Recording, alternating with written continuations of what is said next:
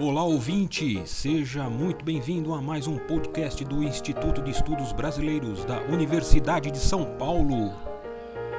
Instituto especializado e sede de acervos importantes de muitos artistas e intelectuais. Artifícios de Rosa.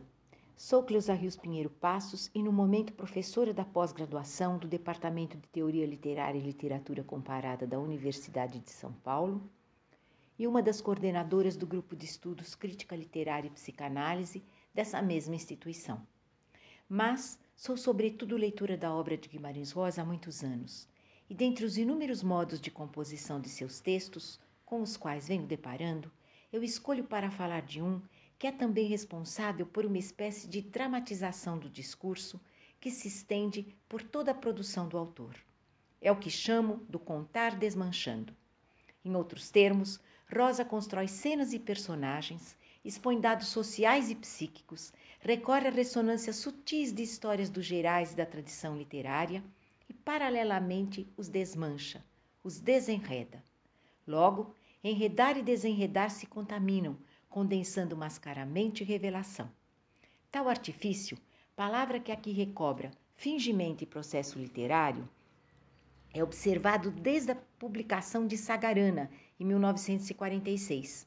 Porém, nesta fala, eu vou partir de um conto de Tutameia Terceiras Histórias, de 1967, expressivamente nomeado Desenredo, e também de passagens pontuais das novelas de Corpo de Baile de 1956.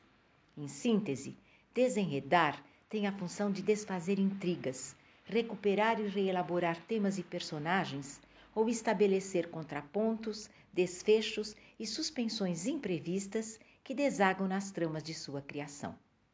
No conto Desenredo, essa produção ganha um papel interno fulcral na mudança das relações do casal protagonista além de operar a reelaboração de elementos bíblicos e ficcionais. Há referências a Adão, a Eva, a Jó e a Ulisses de Homero, reiterando-se aí a presença da história e da tradição literária.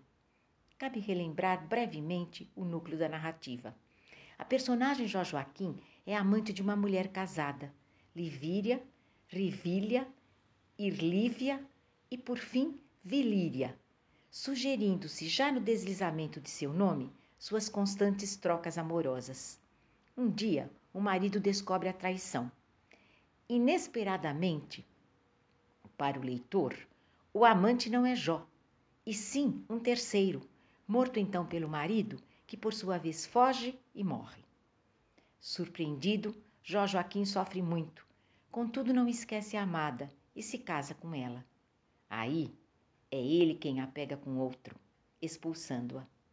A mulher sai da aldeia, mas não do coração de Jó Joaquim, que resolve reconstruir a vida com a esposa adúltera, apagando sua traição e restaurando a imaginária e desejada fidelidade conjugal aos olhos da vigilante aldeia e da amada que retorna, crendo-se nua e pura para reconciliação e feliz convivência. Ora, a artimanha do enamorado está em reoperar fatos passados para redimir a mulher, apoiado em negaceios, desvios da lógica aristotélica, rupturas com a cronologia dos fatos. E a estratégia é o manejo peculiar de expedientes verbais, prefixos de negação, por exemplo. Expedientes verbais que escamoteiam e subvertem o poder dos ditos cristalizados graças à celebração do contraditório e do absoluto amar. Conforme destaca uma renomada passagem do conto citada a seguir. Nunca tivera ela amantes, não um, não dois. Cumpria descaluniá-la, demonstrando-o amatemático, contrário ao público pensamento e à lógica, por antipesquisas, a cronologia miúda, conversinhas escudadas, remendados testemunhos. Assim, com infinita paciência, Jó engendra o desmanche da traição pelo mesmo processo que estigmatizara a mulher. A repetição. Agora, com seus negaceios e inversões. E a comunidade cede à fala convicta, pactuando, aspas, com a verdade então reescrita.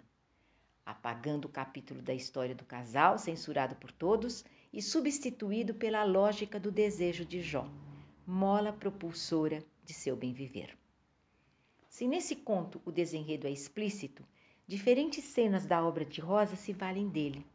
Semelhante a Jó Joaquim, a personagem Dão Lalalão, de corpo de baile, denominada Soropita, tenta, por meio de devaneios, recompor a história da mulher, ex-prostituta em Montes Claros, denegando desejos e prazeres vividos só por ela num tempo em que não a conhecia.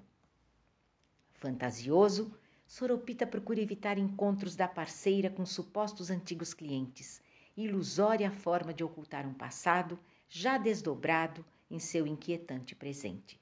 No entanto, se Jó Joaquim alcança seu intento, Soropita só o consegue imaginariamente, pois a esposa resiste à revogação da própria história, orgulhando-se do prazer e das experiências como meretriz, afirmando a Soropita sobre seus clientes e sobre os próprios encantos.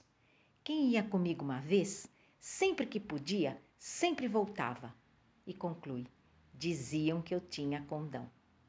A diversidade de temas e faturas, ancorada no desenredo, vai deslizando em corpo de baile.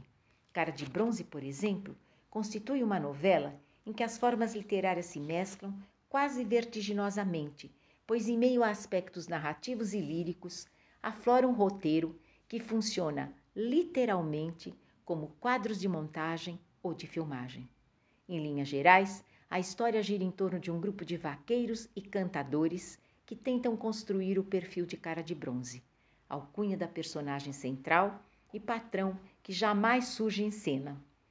Todos buscam saber algo do misterioso fazendeiro, mas é Grivo, o vaqueiro escolhido por ele, para ir em busca de seu passado, pois Cara de Bronze parece acreditar ter matado o pai na juventude e fugido em seguida, deixando para trás sua bela noiva. Na volta da viagem, Grivo e um dos vaqueiros mais antigos da fazenda refazem a história perdida, desmanchando aquela articulada por Cara de Bronze. Parece, e esse verbo é importante, pois tudo é sugerido ao longo da narrativa, que o pai não morrera, mas ironicamente caíra de bêbado. O destino do patrão seria outro, não fosse seu triste engano, e o desenredo vai sublinhá-lo. Conforme conclui o vaqueiro Tadeu sobre a vida, nas linhas finais da novela, tudo contraverte. Ainda em corpo de baile, cabe recobrar a personagem feminina de Lélio e Lina, que desloca a lembrança sem paragens da amada de Paracatu, e objeto do amor servil da personagem masculina, Lélio.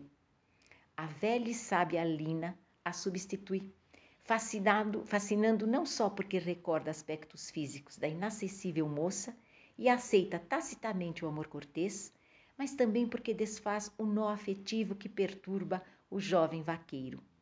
Rosalina, cabe sublinhar, Rosa, Lina, velhinha como uma flor, não abdica do carpe diem, arma histórias e parte na final com seu mocinho Lélio, na contramarcha do tempo, desafiando leis e preconceitos e comprovando a ideia de que tudo contraverte ao afirmar: Pois vamos, meu mocinho. Ela disse por fim, com seus olhos, com a felicidade: Deixa dizerem, ai, rir. Vão falar que você roubou uma velhinha velha. Não se pode ignorar também ecos mais amplos do universo rosiano em Manuelzão, uma história de amor.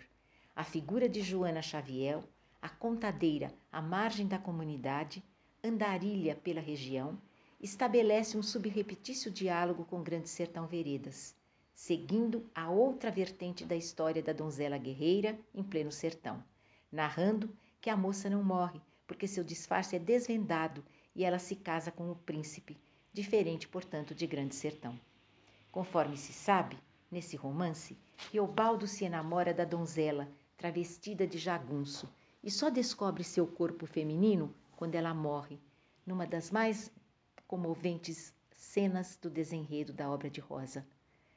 Quanto a Joana Xavier, ela se apropria da história do vaqueiro que não mentia, que, pressionado pela esposa, sacrifica o boi predileto do patrão. Arrependido, ele acaba confessando o fato e sendo perdoado. Peculiar a culturas distintas, o caos se transforma na fala da contadeira, que o centra na destemida, a mulher grávida do vaqueiro, que pede o sacrifício do animal em nome de seu desejo, envenena a mãe do dono por descobrir o fato e se apodera de seus bens, enriquecendo. Conforme se vê, Joana subverte a tradição, reconstrói o enredo, negando-se a desmanchá-lo quando os ouvintes, perplexos, sugerem a falta de uma segunda parte da história e erro no desfecho. De modo paradoxal, o desenredo esperado por todos respeitaria a variante folclórica conhecida, porém consistiria em ato de submissão às normas pela narradora, que suspende o caos no ponto exato da vitória do mal, transgredindo o instituído e a lei, levada por seus desejos, realizados fugazmente na magia renovadora dos contares. Enfim, em um recado do morro, também contido em corpo de baile, seis seres à margem das regras sociais e um poeta transmitem mensagens para uma comitiva em viagem pelos Gerais.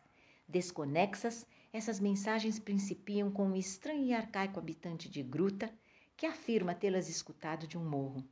Um alerta de morte e traição ao guia do grupo, Pedro Orósio, passa de boca em boca, preservando-se certos traços e, ao mesmo tempo, alterando-se outros, conforme as fantasias do recadeiros, até os dizeres enigmáticos chegarem ao cancioneiro Laudelin e serem desenredados e reordenados em uma canção, reveladora do destino de Pedro Orósio, que só então percebe o plano traidor dos amigos rivais, luta contra todos e escapa, enfim, da morte. Logo, Pedro desmancha os versos, construindo um segundo e prosaico enredo como receptor sensível do lirismo do poeta. Respeita-se aí o tempo para compreender e a consequente reinscrição do passado de Pedro, aparentemente não sabido por ele, que assim obtém, graças ao processo poético e sua interpretação, a recomposição de seu viver. Em suma, os textos aqui referidos são uma breve amostra da produção rosiana que instaura tensões sutis entre os códigos, obra e leitor, entre camuflagem e desvelamento, entre mescla de formas e seus desenredos, valendo-se de virtualidades de uma linguagem que se faz a um tempo movimento de dança e resistência ao assentado, ao estereotipado, na criação de novas tramas. Logo, desfigurar clichês, reinventar a tradição, dramatizar a linguagem e o mundo com artifícios verbais, configuram algum dos modos de Rosa de desenredar suas ímpares travessias inventivas. Este podcast do Instituto de Estudos Brasileiros chega ao final. Esperamos que tenham gostado e em breve retornaremos com um novo assunto para você.